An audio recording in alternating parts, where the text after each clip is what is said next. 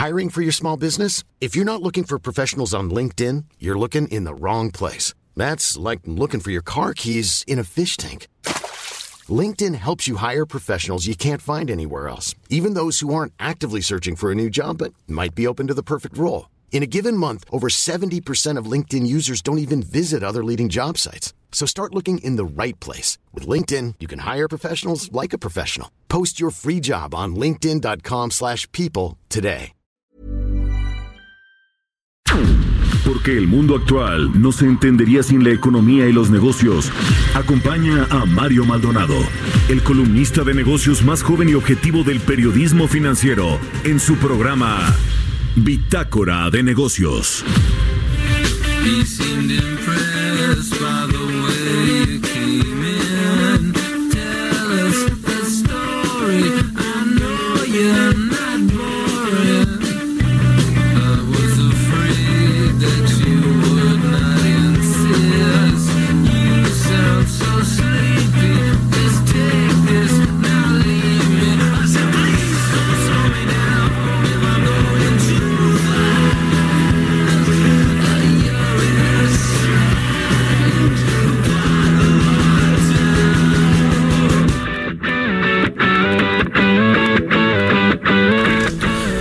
¿Qué tal? ¿Cómo están? Muy buenos días. Bienvenidos a Bitácora de Negocios. Yo soy Mario Maldonado y los saludo con mucho gusto en este jueves, jueves 23 de enero del 2020. Saludo a quienes nos siguen aquí en la Ciudad de México por la 98.5 de FM. Estamos transmitiendo en vivo desde la Torre Carrachi en las instalaciones de El Heraldo Radio. También a quienes nos escuchan en Guadalajara, Jalisco por la 100.3 de FM, en Tampico por la 92.5, en Villahermosa, Tabasco a través de la 106 3 de FM, en Acapulco por la 92.1 y en el Estado de México a través de la 540 de AM. También a todos los que nos siguen vía streaming por la página de elheraldodemexico.com.mx. Ahí puede ver en vivo el streaming de lo que está sucediendo aquí en la cabina de El Heraldo Radio. Iniciamos este día nuestro programa con esta canción de los Strokes que se llama Reptilia. Recuerde que esta semana estamos escuchando bandas que surgieron en el 2000 y que, bueno, en esa década y que comenzaron a utilizar sonidos electrónicos. Así que iniciamos este día con esta de Reptilia de los Strokes y les cuento que vamos a tener en el programa. Viene Roberto Aguilar hablarnos de todo lo que está eh, pues sucediendo en los mercados financieros, cómo están reaccionando a este eh, pues asunto del coronavirus que detonó en China y que se ha propagado a otros eh, países. Vamos a platicar también con Sergio Sarmiento, colaborador, colega de estas frecuencias de El Heraldo Radio, porque está ya en el Foro Económico de Davos, Suiza. Nos va a contar pues cuáles son los temas más importantes que se han abordado en esta reunión del web en Davos, Suiza. Allá pues se está el presidente Donald Trump, que es una de las figuras pues más visibles con un discurso pues al que nos tiene muy acostumbrados Donald Trump en contra de los ambientalistas eh, porque el tema del cambio eh, climático es uno de los más relevantes allá. En el web ya nos va a contar Sergio Sarmiento. Vamos a platicar también con Rodrigo Favela, es analista de energía y socio de HCX. Eh, nos va a hablar sobre el acuerdo de infraestructura, de inversión en infraestructura energética que se va pues anunciar en febrero. También le preguntaremos pues eh, sobre el dato de la Comisión Nacional de Hidrocarburos para la producción petrolera en el 2019, los datos que va a publicar Petróleos Mexicanos van a coincidir o no van a eh, tener otros datos ahí en Pemex. Vamos a platicar de esto con Rodrigo Favela y también pues estaremos charlando con Gerardo Flores, nuestro colaborador de todos los jueves aquí en Bitácora de Negocios sobre la división funcional o separación funcional de Telmex que eh, pues eh, ya fue aceptada por el Instituto Federal de Telecomunicaciones. Habrá que ver si va a tener beneficios para los usuarios de estos servicios de América Móvil que pertenece al magnate Carlos Slim. Así que quédese con nosotros aquí en Bitácora de Negocios porque ya le tengo el resumen de las noticias más importantes para arrancar este jueves 23 de enero.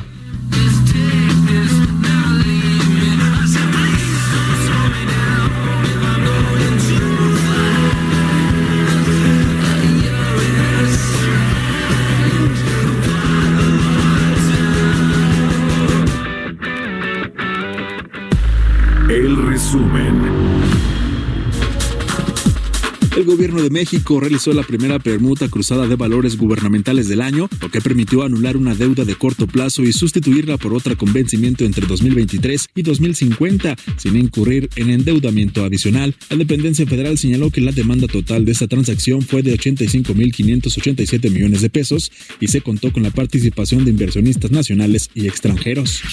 José Manuel López Campos, presidente de la Confederación de Cámaras Nacionales de Comercio, Servicios y Turismo, afirmó que el país está en una etapa de transformación en el que el crecimiento económico depende también de la seguridad. Dijo que la seguridad es un elemento que da confianza a las empresas mexicanas de seguir invirtiendo en nuestro territorio y a las extranjeras de instalarse aquí. El Instituto para el Desarrollo Industrial y el Crecimiento Económico anticipó que la economía mexicana crecerá este año 0.6% como consecuencia de la debilidad de la inversión, el bajo consumo privado y la precarización del mercado laboral. La industria manufacturera y su producción se verán beneficiados con el tratado entre México, Estados Unidos y Canadá, sobre todo porque al país le conviene la guerra de tarifas entre Estados Unidos y China, que ha incrementado la demanda de productos mexicanos. El director general de Tarsus México, Jesús Navarro, explicó que con el TEMEC, la industria maquiladora seguirá siendo el motor de la economía mexicana, pues el acuerdo da certidumbre. La Comisión Nacional Bancaria y de Valores informó que se otorgó autorización para organizar y operar una institución de fondos de pago electrónico en el marco de la ley para regular las instituciones de tecnología financiera, ley FinTech. El oficio, dado a conocer a través del diario oficial, autoriza de esta manera a Envío Pagos en México, institución de fondos de pago electrónico. El Instituto para Devolver al Pueblo lo Robado publicó la convocatoria para la subasta presencial a martillo de bienes muebles integrados por vehículos y mercancía diversa que tendrá lugar los días 30 y 31 de enero en Monterrey, Nuevo León. De los 505 lotes a comercializar, 350 son vehículos, 189 aptos y 161 no aptos para matricular y 155 lotes de mercancía diversa. Todos los bienes a subastar fueron transferidos por comercio exterior del Servicio de Administración Tributaria. Bitácora de negocios. El editorial.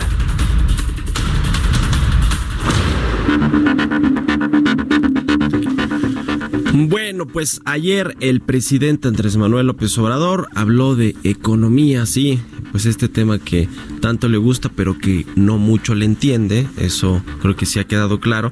Eh, se refirió, le preguntaron sobre este tema de las expectativas de crecimiento para este 2020, los recortes que han habido por parte de organismos internacionales, el FMI, el Banco Mundial, las casas de bolsa como eh, Citibanamex los bancos de inversión como el Bank of America, todos han eh, hecho un recorte a la proyección de crecimiento de México para este 2020 y bueno, le preguntaron al presidente que pues cómo, cómo veía este tema. Él dijo que hay que esperar, pidió esperar a ver cómo se desenvuelve la economía, puesto que tiene indicios, o sea, sus propios datos, de que nos va a ir muy bien, muy bien en la economía.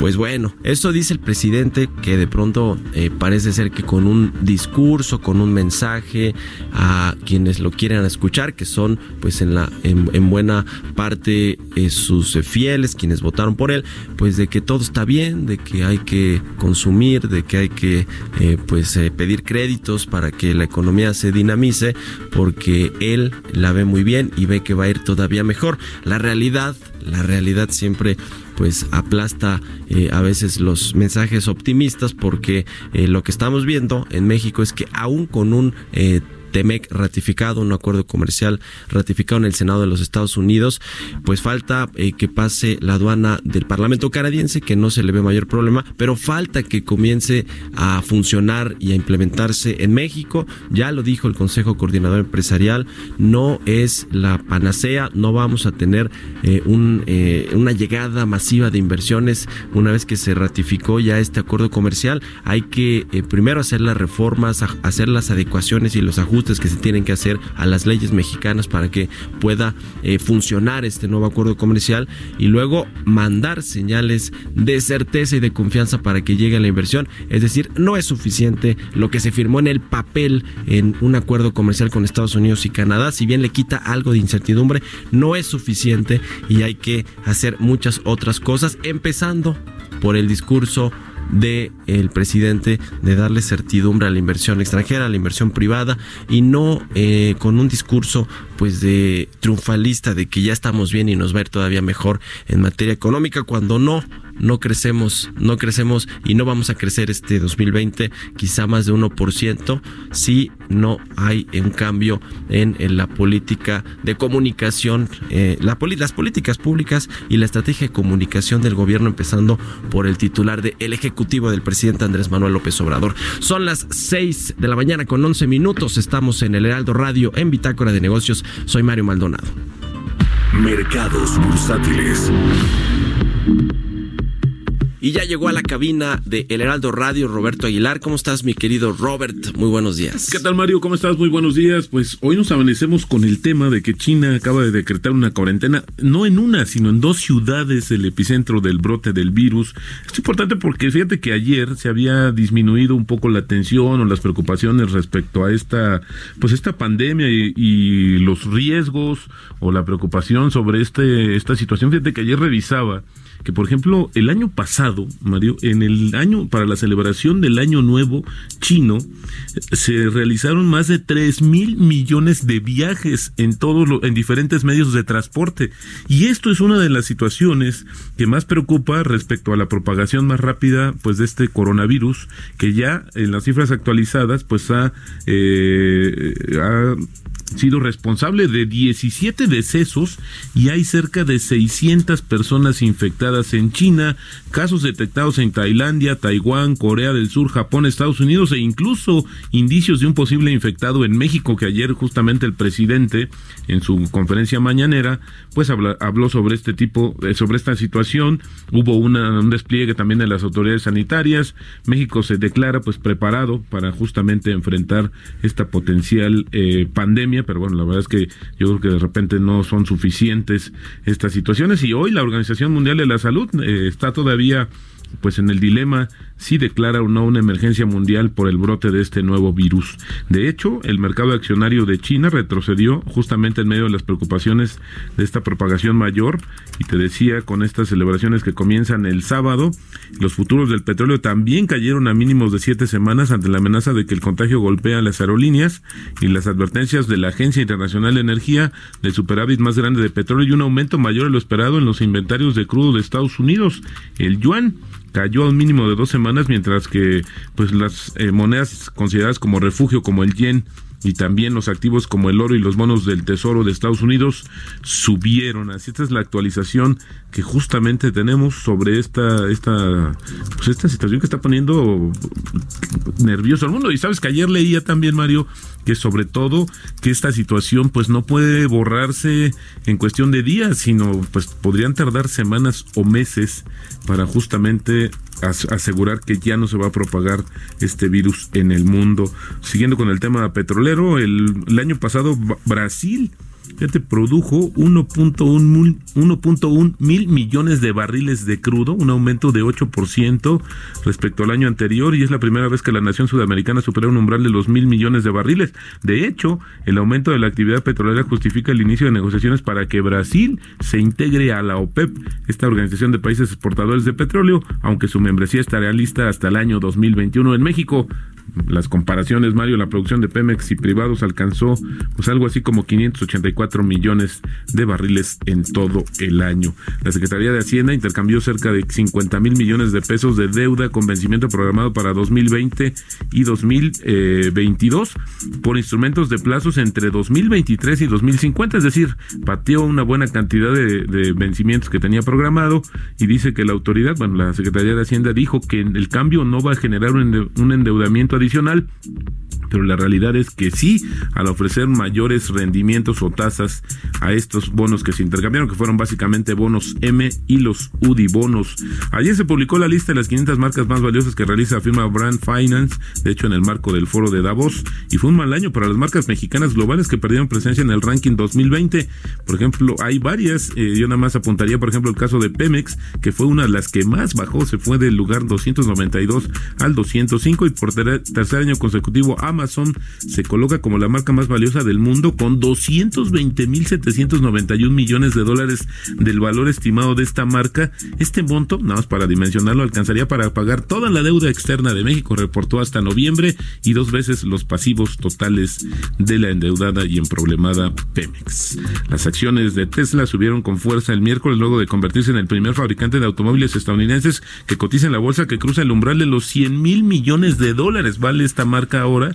Y eso es muy interesante, Mario, porque la valoración de mercado de esta compañía de Tesla, pues supera eh, conjunto a Ford y General Motors. ¿Cómo ha cambiado el tema de la economía, de la nueva economía? Y hoy Tesla, pues justamente supera en valor bursátil a estos dos, los que fueran gigantes de la, eh, del sector automovilístico de mundial. Y bueno, hablando de temas económicos, Mario, ya más el, en el aspecto local, pues se acaba de dar a conocer el dato de la inflación de la primerísima quincena de este 2020 y nos encontramos con un rebote, de hecho está en 3.18 la tasa anual en la primera quincena de este año, muy en línea con justamente con lo que esperaban los analistas.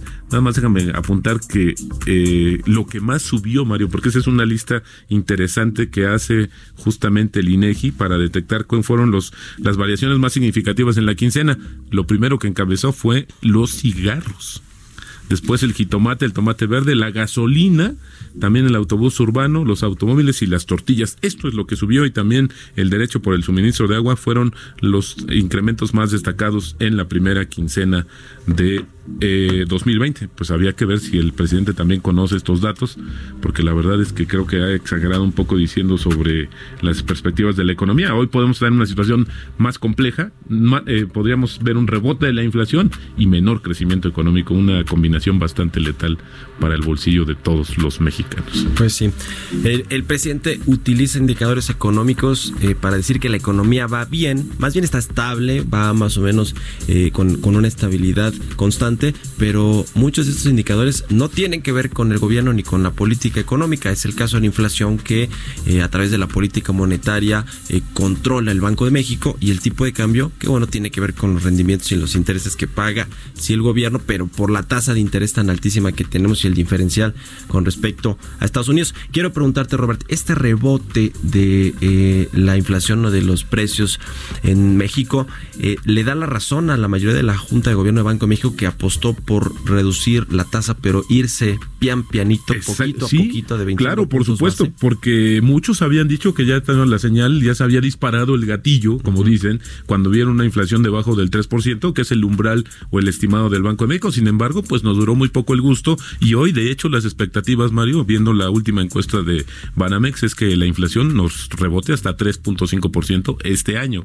Entonces, creo que por ese lado ya eh, había que ver la estabilidad y cómo el Banco de México creo que hizo bien, a pesar de que había alguna presión de algunos miembros de la Junta del Gobierno, los rebeldes de aumentar, de disminuir eh, más rápido el, las tasas de referencia en México. Sin embargo, bueno, pues también la estimado es que este en 2020 estemos en un nivel de 6.5% de acuerdo con la encuesta de Banamex. Y el tema del aumento a los salarios también, ¿no? Sí, sí, terminó claro, por supuesto. A, los precios, eh, a la inflación como algunos de la Junta de Gobierno lo preveían o lo expresaron en las reuniones de, política monetaria. Exactamente, y además de eso, yo creo que la actualización, entre comillas, de varios precios de bienes y servicios, me llama mucho la atención, por ejemplo, esta situación del suministro de agua, donde incluso a nivel de la Ciudad de México se ha denunciado de que hay varias colonias que van a tener un incremento de hasta 35% en su en el precio o en el consumo, en las tarifas de consumo de agua, que creo que es bastante, insisto, creo que esta situación ya hay una convergencia sobre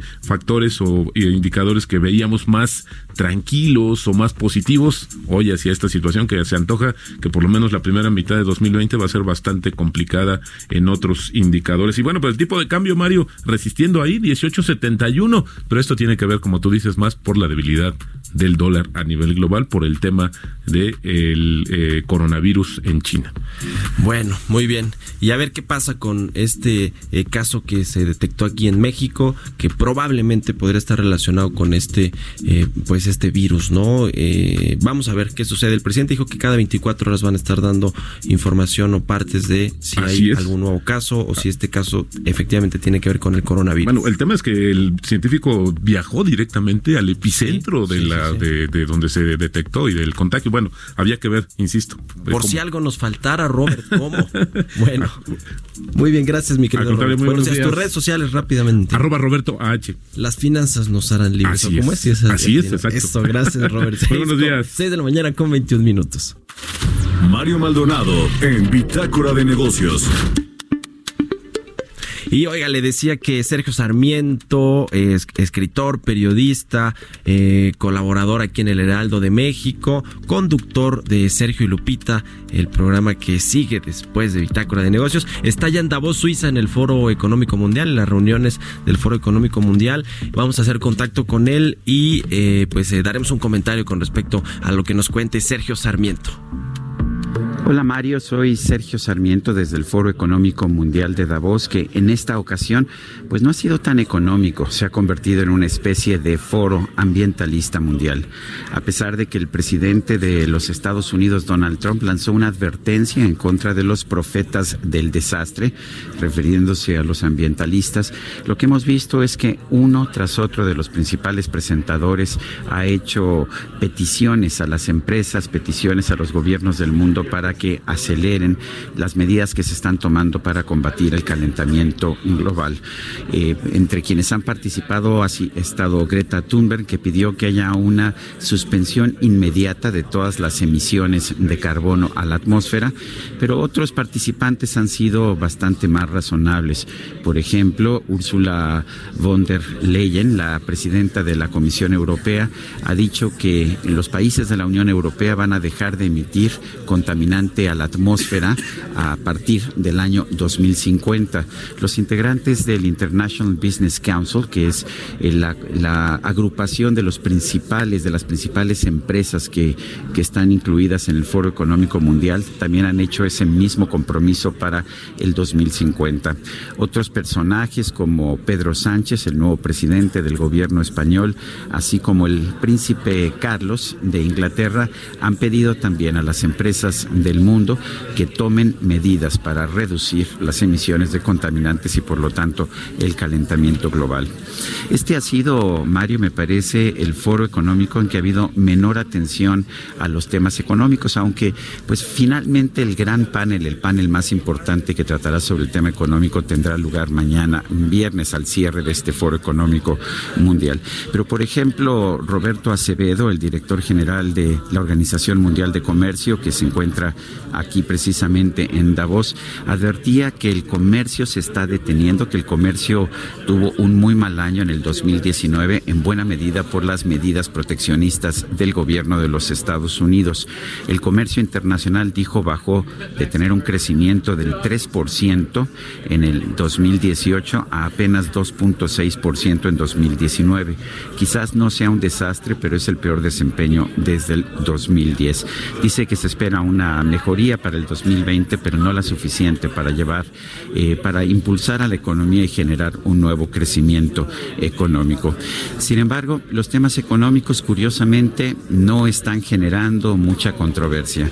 Es el tema del ambiente, quizás porque los participantes saben que si efectivamente se aplican restricciones importantes a las emisiones de contaminantes, podría haber una desaceleración económica mundial y se podría incluso provocar una nueva crisis económica. En fin, Mario, estos son algunos de los temas que se han venido tratando aquí en el Foro Económico Mundial de Davos. Bueno, pues ahí está el comentario de Sergio Sarmiento que, como bien dice, pues eh, más que un foro económico, este 2020 se ha convertido pues en un foro para discutir los temas medioambientales que son muy preocupantes y que mucho tiene tienen que ver o tendrán que ver con el desempeño de los países, el desarrollo y con la economía. Un apunte final es que está ya la secretaria de Economía, Graciela Márquez, la secretaria mexicana, es eh, quien encabeza la delegación pequeñísima que está allá representándonos En Davos, Suiza. Y qué difícil ha de ser para Graciela tratar de vender a México. Ella eh, pues ya estuvo en un foro con eh, la eh, secretaria ejecutiva de la CEPAL, con la mexicana Alicia Bárcena. También estuvo ahí el mexicano José Ángel Gurría, el, quien encabeza la Organización para la Cooperación y el Desarrollo Económicos. Y bueno, pues no le queda más a Graciela Márquez más que decir que en México se están tratando de hacer bien las cosas, que se está combatiendo la corrupción, la inseguridad. Híjole, pero bueno, pues todo eso deja mucho que desear y no se tras, se tras, eh, no se ha transmitido este mensaje a los eh, inversionistas porque no hay más inversión en México. Así que, pues difícil tarea de Graciela Márquez de ir a vender al WEF 2020 a México sin que en el país pues haya quien la respalde con el mensaje y los mensajes que se mandan a los empresarios e inversionistas, en fin, pues ahí está. Son las 6 con 26 minutos, vamos a hacer una pausa, regresamos a Bitácora de Negocios. Continuamos en un momento con la información más relevante del mundo financiero en Bitácora de Negocios con Mario Maldonado. Regresamos. Estamos de vuelta en Bitácora de Negocios con Mario Maldonado. Entrevista.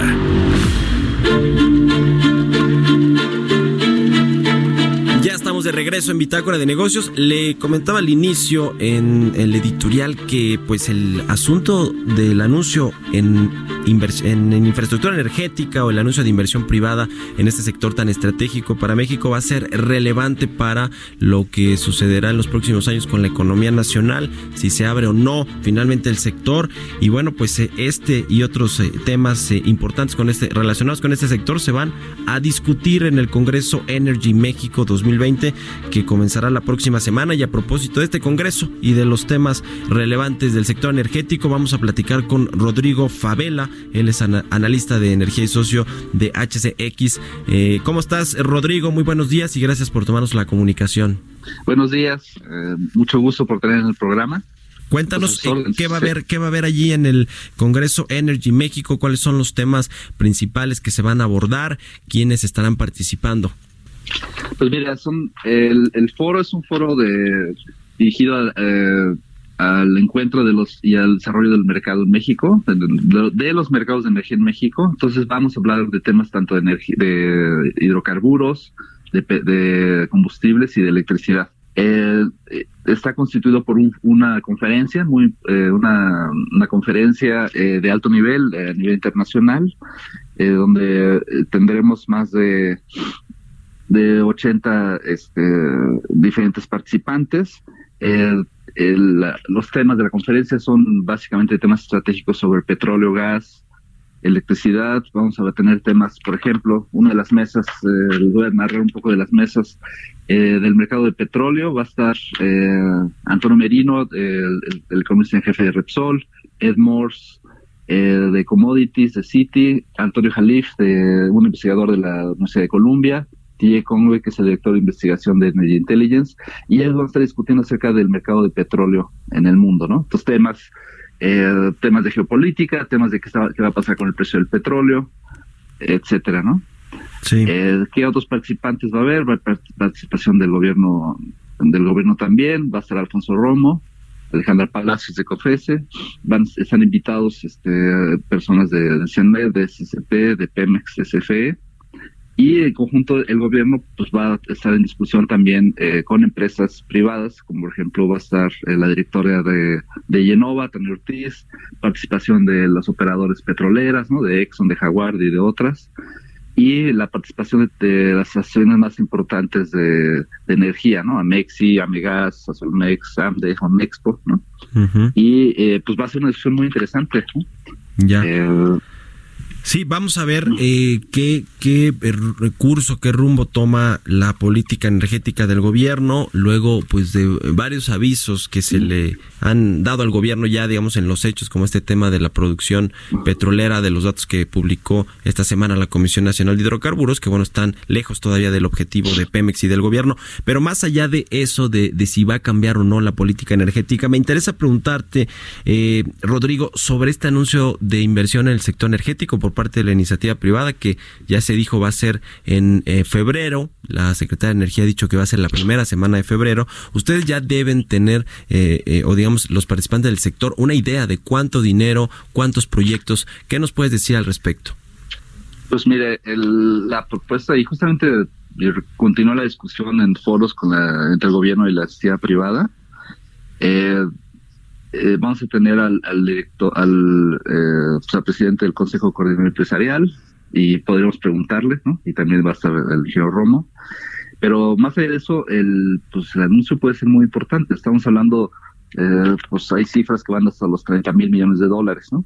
De inversión, basados eh, en una buena parte en temas de, inversión en petróleo y eh, pues inversión en midstream, bueno, en toda la parte de, ductos, almacenamiento y generación eléctrica.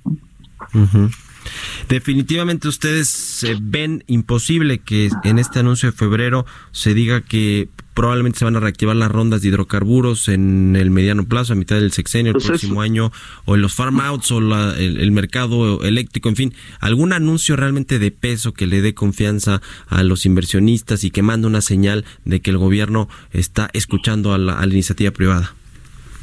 Es que justamente uno de los temas principales es ese, es decir, el tema yo creo que más importante eh, en temas de inversión va a ser, eh, sí se va a continuar con el esquema de, de farm outs.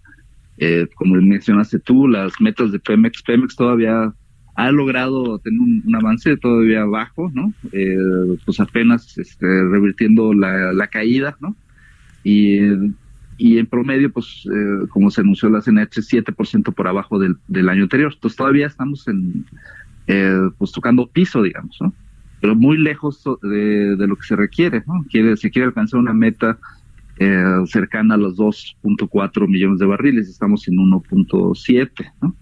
Y para el siguiente año 1.98. De esa meta eh, hay una participación de, los privados también, y la única manera de alcanzarla desde el punto de vista es con la participación de no nada más de Pemex, sino de, la necesidad privada. Entonces, la, el tema de las, de las rondas, de la activación de rondas eh, y de los farm outs es, es vital. ¿no?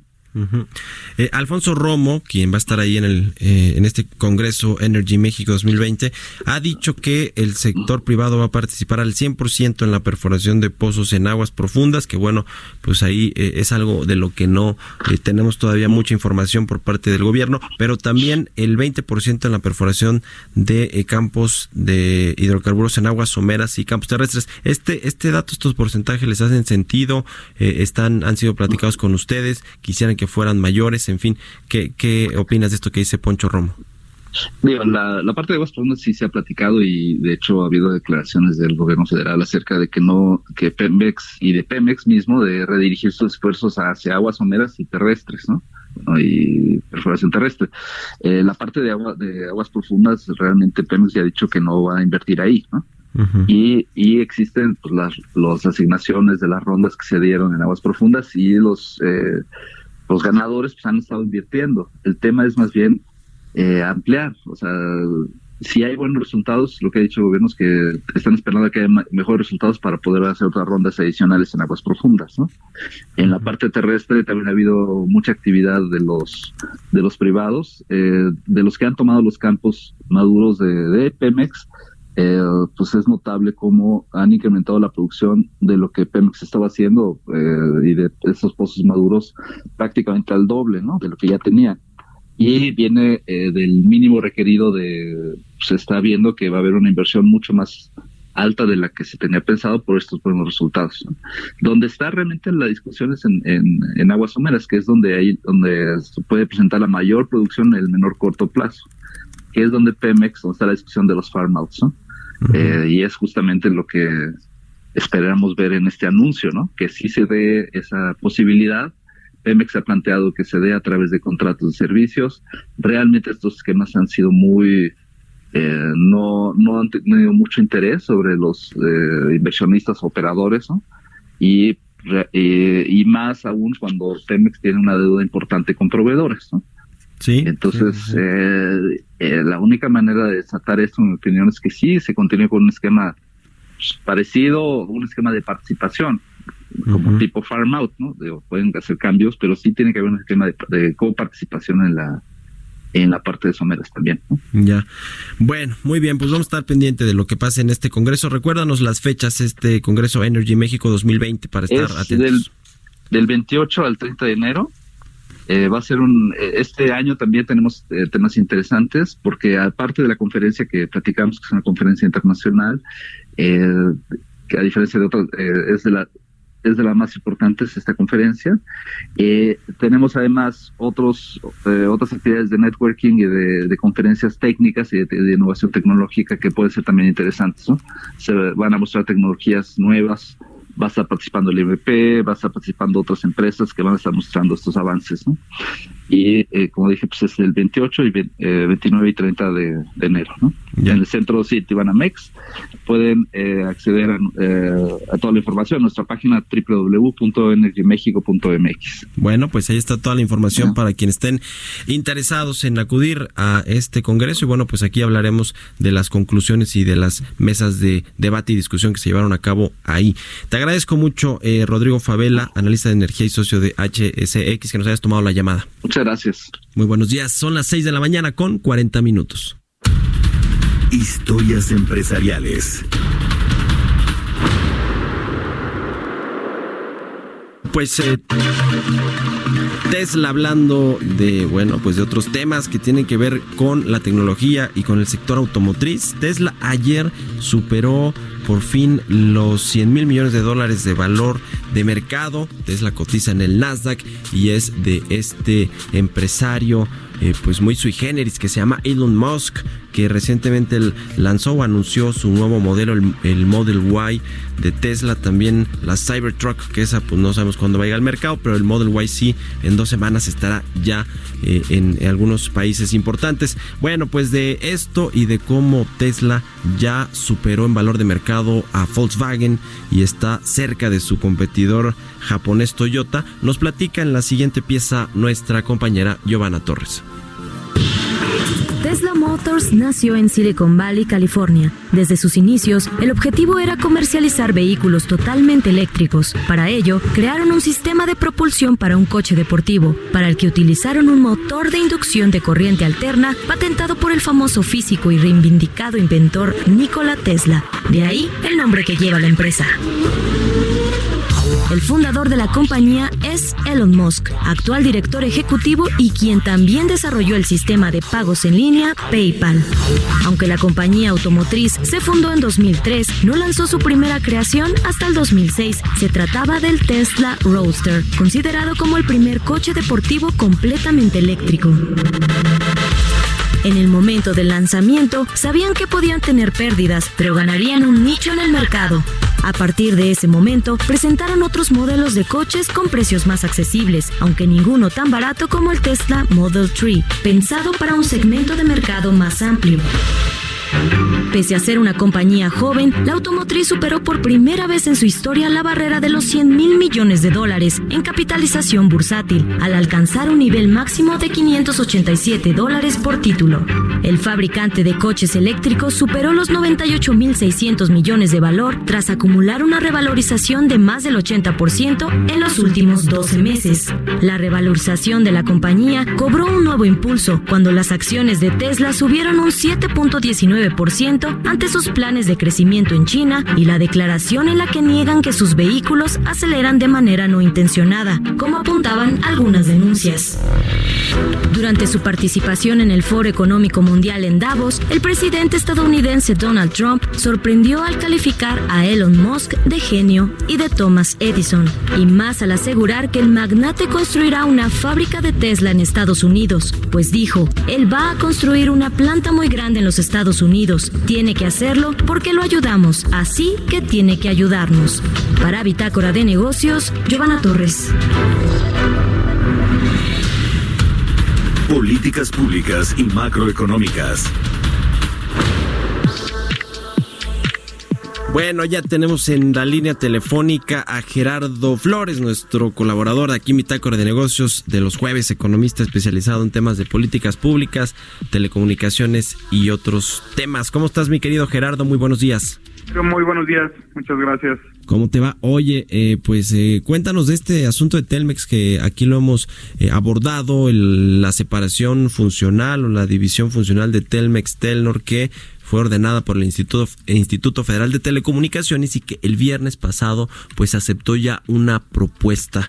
Cuéntanos de qué se trata y pues cómo va a, pues afectarle al consumidor, al consumidor final, al usuario. Sí, mira, eh, eh, esta decisión que adoptó el Instituto Federal de Telecomunicaciones en febrero de 2017, digamos que tuvo un proceso de maduración porque implicaba un, un plan de implementación por parte de la empresa tanto Telmex como su filial Telnor, que opera en el norte del país.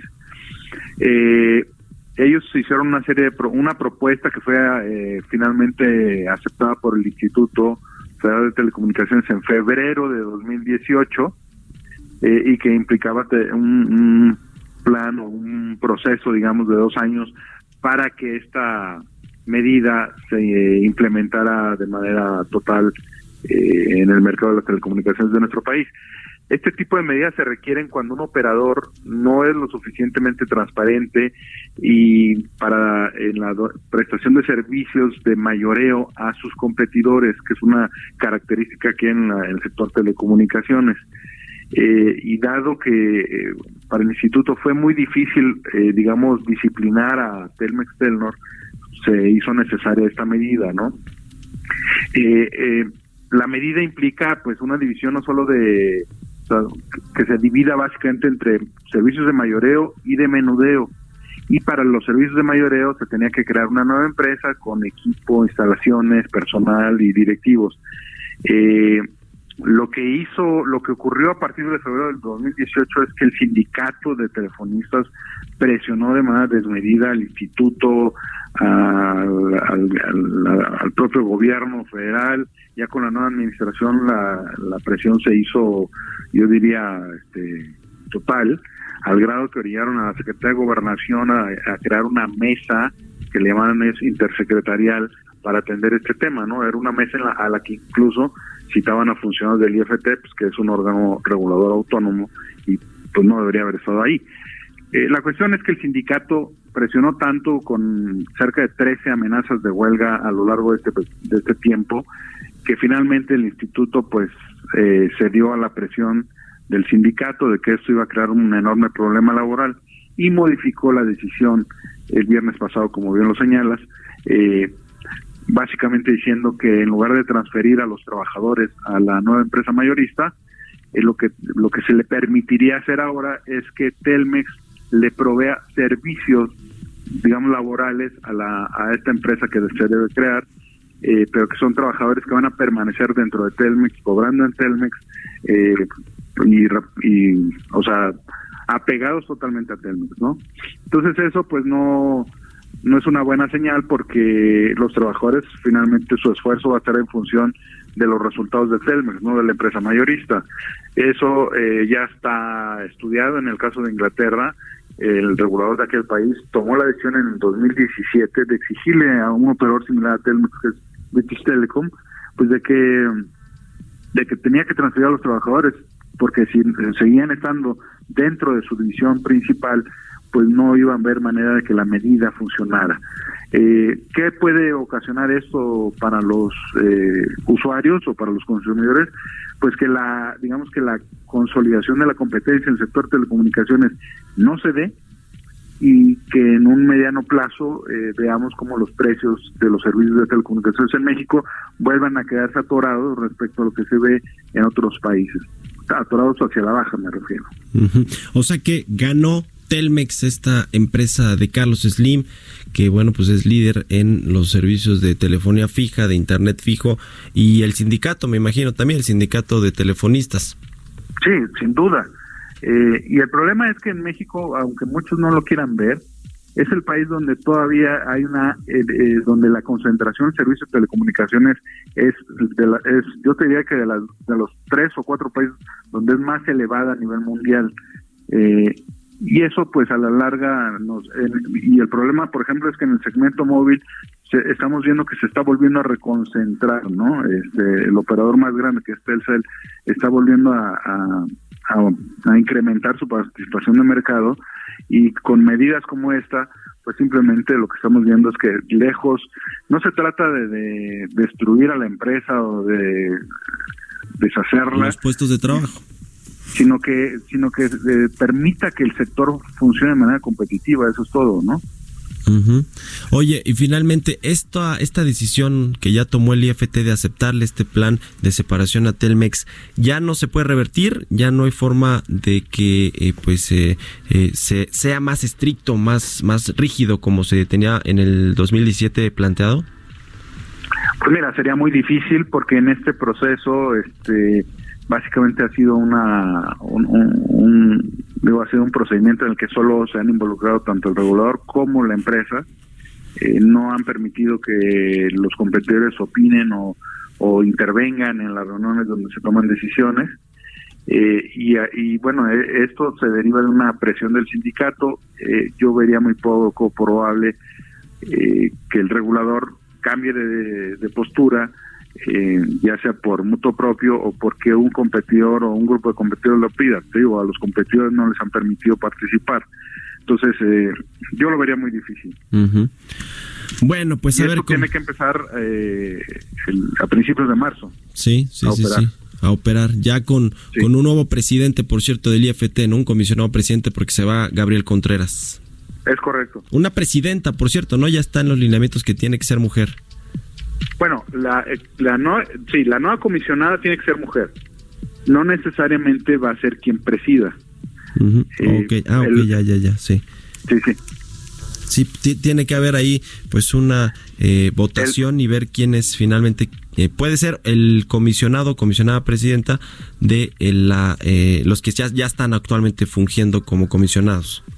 Es correcto. El Senado toma esa decisión, pero es un proceso aparte de la elección de la comisionada. Ok, bueno, pues interesante. Lo platicaremos por acá, mi querido eh, Gerardo Flores. Muchas gracias por, como siempre, por tu colaboración. Danos tus redes sociales rápidamente para que te sigan. Claro que sí. Es, en Twitter es arroba Gerardo Flores R. Muy ahí estoy a sus órdenes. Sígalo ahí. Gracias, Gerardo. Muy buenos días. Son las 6 de la mañana con 51 minutos. Portales Internacionales.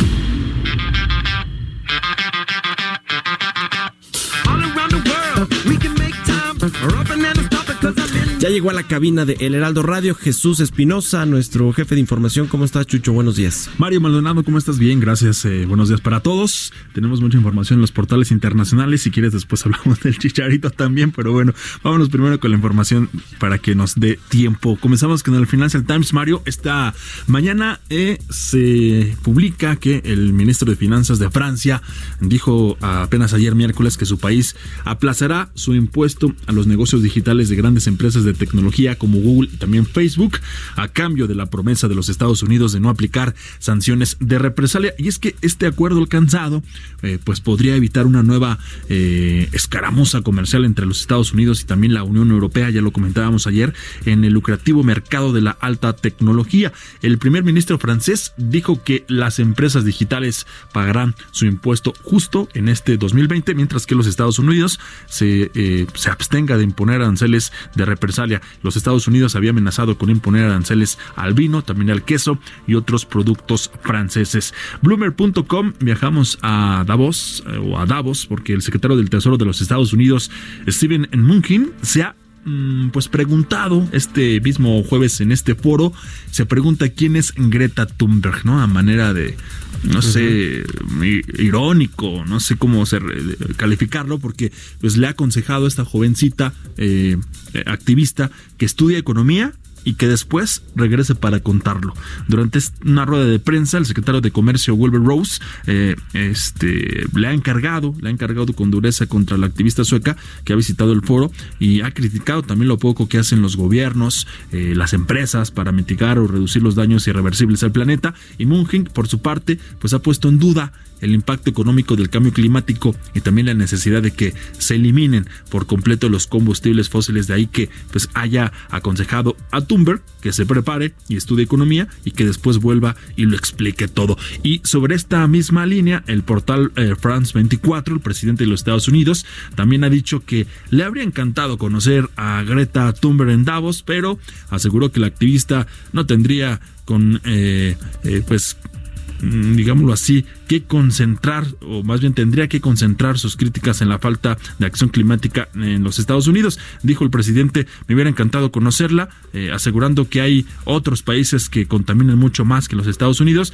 pero Greta tendría que centrarse en esos lugares. Trump también criticó el martes, el martes pasado, en un discurso en este mismo Foro Económico Mundial, a los eh, catastrofistas del cambio climático, a los que calificó también de herederos de los, eh, digámoslo así, insensatos adivinos del pasado. Fueron las palabras que, que utilizó el presidente de los Estados Unidos. Y bueno, Thunberg estaba en esa sala y más tarde reiteró su mensaje de alerta sobre el planeta. Dijo que nuestra casa está ardiendo y nuestra nación pues está eh, eh, en llamas, así es como lo ha calificado esta activista, esta joven activista de 16 años. Así que eh, mientras que ya lo decían en, el primer, en, la primera media hora con Sergio Sarmiento, mientras esperaba en este foro que los temas económicos fueran, digamos, los protagonistas, el cambio climático ha resaltado y sobre todo que se esperaba un encuentro entre el presidente de los Estados Unidos y esta activista Thunberg. En fin, Mario, así los portales esta mañana. Bueno, muy bien, pues ya no da tiempo de hablar del Chicharito, ¿no? ¿De qué vamos a hablar de Chicharito? que nada más que llegó a Los Ángeles. 30 segundos tenemos. Nada, llegó anoche. 200 personas lo esperaron en el aeropuerto. Hoy se va, hoy será presentado a las 3 de la tarde, hora de Los Ángeles. Se espera que haya mucha prensa y se espera que haya incluso más prensa de la que hubo cuando llegó Zlatan Ibrahimovic, que ahora ya juega en el Milan de Italia o en el Milan. Pues sí. ¿No? Qué, qué bien le han hecho los jugadores mexicanos y otros extranjeros a la MLS, ¿no? Sí, sí, sí.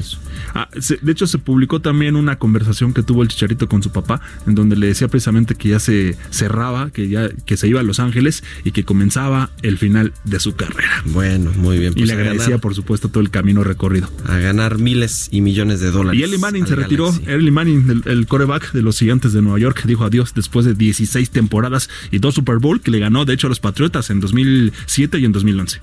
Muy bien, gracias Jesús Espinosa. Con esto llegamos ya al final de Bitácora de Negocios. Muchas gracias a usted por habernos acompañado. Nos escuchamos mañana en punto a las 6 de la mañana. Quédese ahora aquí en el Aldo Radio con Sergio Sarmiento y Guadalupe Juárez.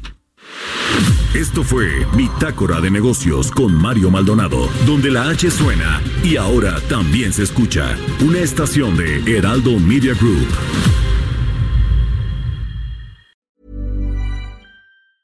Mom deserves the best, and there's no better place to shop for Mother's Day than Whole Foods Market. They're your destination for unbeatable savings, from premium gifts to show-stopping flowers and irresistible desserts. Start by saving 33% with Prime on all body care and candles. Then get a 15-stem bunch of tulips for just $9.99 each with Prime. Round out Mom's menu with festive rosé, irresistible berry chantilly cake, and more special treats. Come celebrate Mother's Day at Whole Foods Market.